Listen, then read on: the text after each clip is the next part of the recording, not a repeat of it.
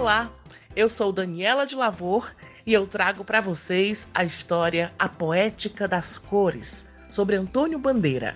Esse é o projeto Tarde com Arte. Divirtam-se!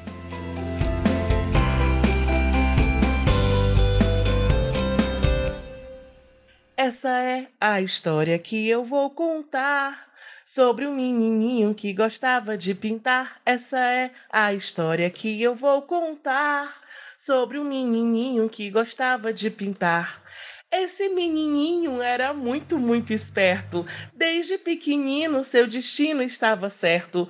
Olhava as cores e dizia sempre assim: Eu vou ser famoso, vão ouvir falar de mim. Essa é a história que eu vou contar sobre o menininho que gostava de pintar. Essa é a história que eu vou contar. Essa é a história de um menino que se chamava Antônio Bandeira. Era um garoto muito inteligente e também muito simples, que nasceu e cresceu em Fortaleza. Mas não essa Fortaleza de agora, era um tempo em que as crianças gostavam de jogar futebol nas calçadas, os pais chegavam do trabalho e se reuniam nas portas de casa para conversarem, vendo as estrelas no céu. E o menino se criou, sempre sorridente, rolando nas areias da rua Santa Isabel. Certa vez, em pleno mês de junho, no entardecer de um dia de brincadeiras, Bandeira olhou para o céu e percebeu o vermelho que se misturava ao azul, numa espécie de amarelo lilás que anuncia a noite. Hum, vermelho, azul, amarelo, lilás. Essa cor existe? Bom, se existe, eu não sei, mas o fato é que aquilo deixou o menino de boca aberta. Ele achou tão lindo, mas tão lindo que correu para casa, pegou os lápis de cores que tinham por perto, uma folha e começou a fazer uns rabiscos, tentando copiar o que, que a tarde lhe trouxe. Ele desenhou uma nuvem e um vermelho que surgia de dentro dela e se sentiu tão feliz, muito feliz, e dormiu ali agarrado ao papel, como se quisesse agarrar um sonho.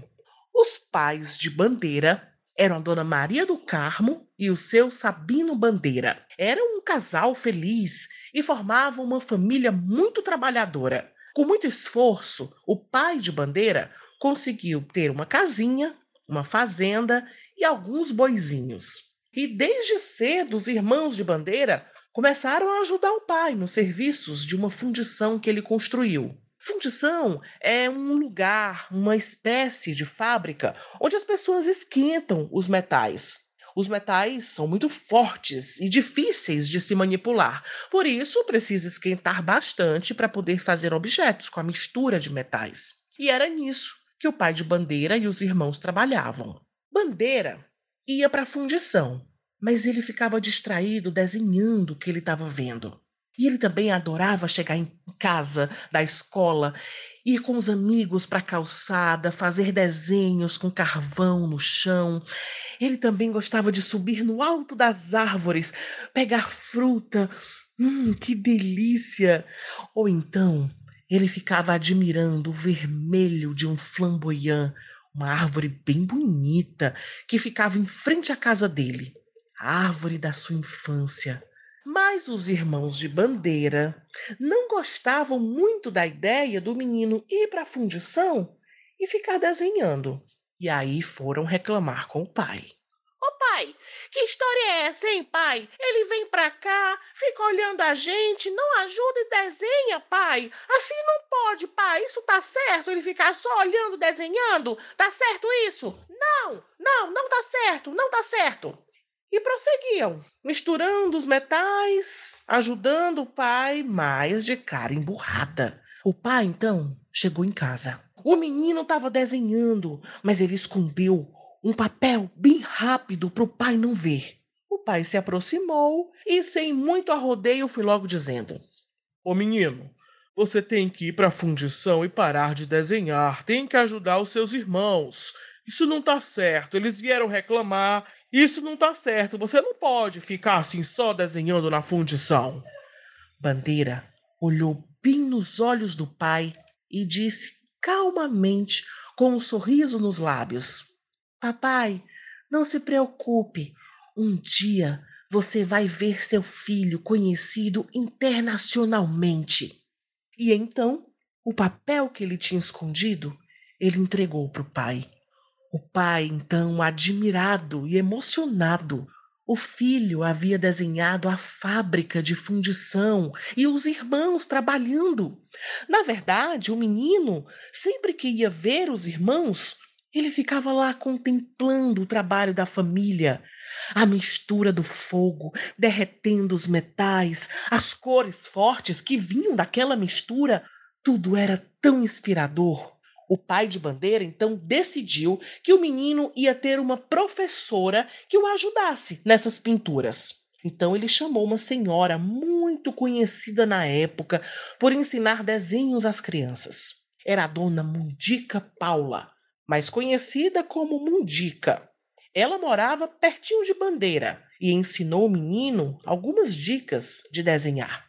Nessa época, ele ficou muito empolgado, tanto que na escola, na hora do recreio, ele ficava na sala fazendo desenhos. Aliás, a dedicação era tanta que ele ficava criativo. Ele fazia desenhos até com pedaços de frutas, pedaços de couro, de tudo ele fazia arte. Um dia, não se sabe como, Bandeira viu um quadro de um pintor chamado Vicente Van Gogh e achou muito interessante, diferente. O tal artista pintava as paisagens, mas não era como nos desenhos que a dona Mundica pedia para a bandeira copiar.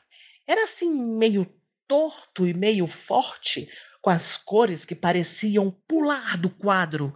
Bandeira ficou curioso. Saiu da escola para casa e, num dia de aula de desenho, perguntou: Dona Mundica, como é que eu faço para pintar assim, que nem aquele tal Vicente? Que Vicente, menino? Aquele, Vicente Van Gogh. Ah, continue treinando, que um dia você consegue. Mas, dona Mundica, eu só copio cartões postais.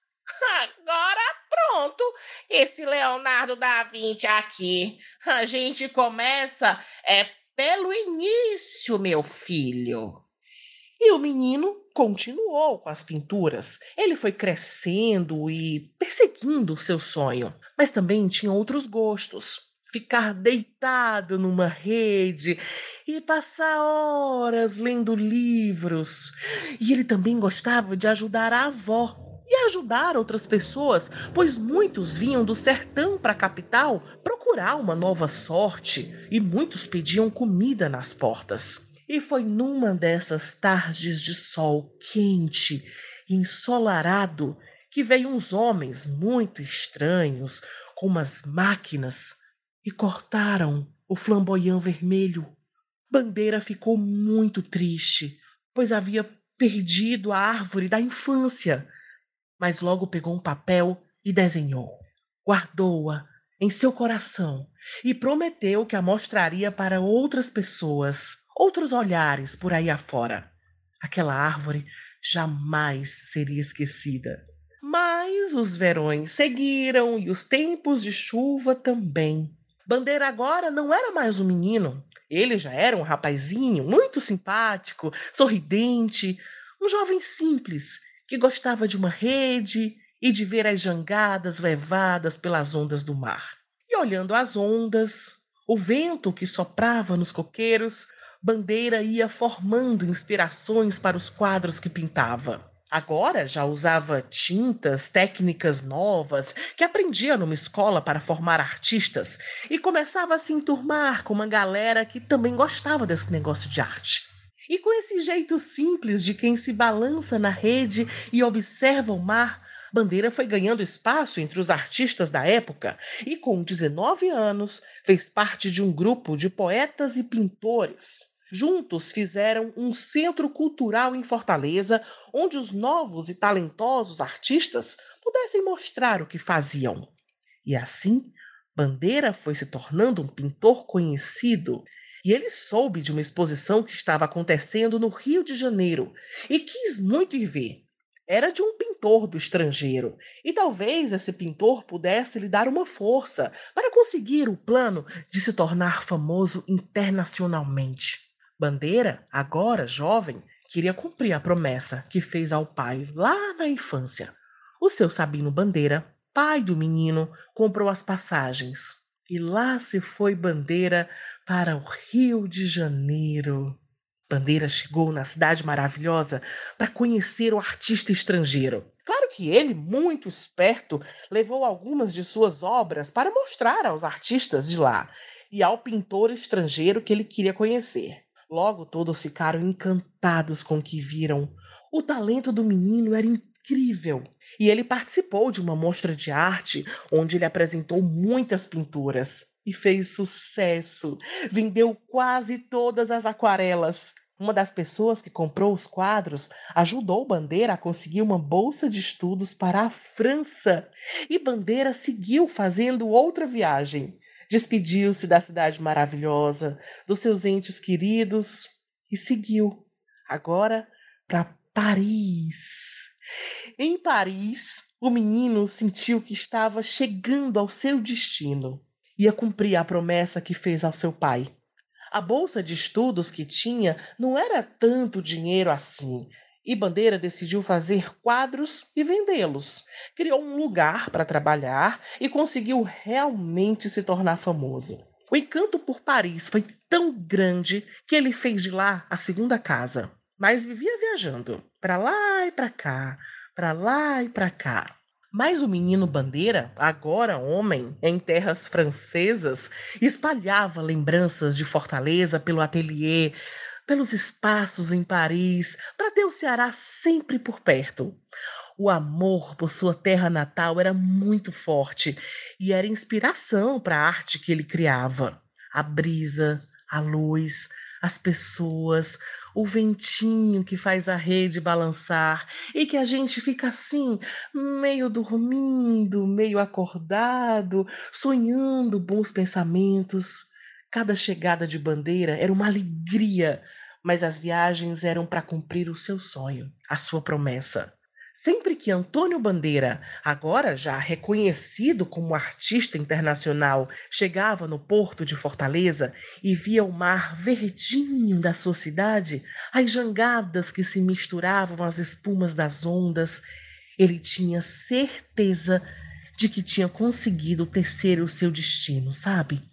Como costureiras que costuram as roupas e sabem passo a passo o que fazer? Pois é, Bandeira encontrava os amigos e os parentes e ria de tudo, da poesia, da arte, da vitória de conseguir cumprir a sua promessa. Essa é a história do menino Bandeira, um Antônio que acreditou no seu sonho.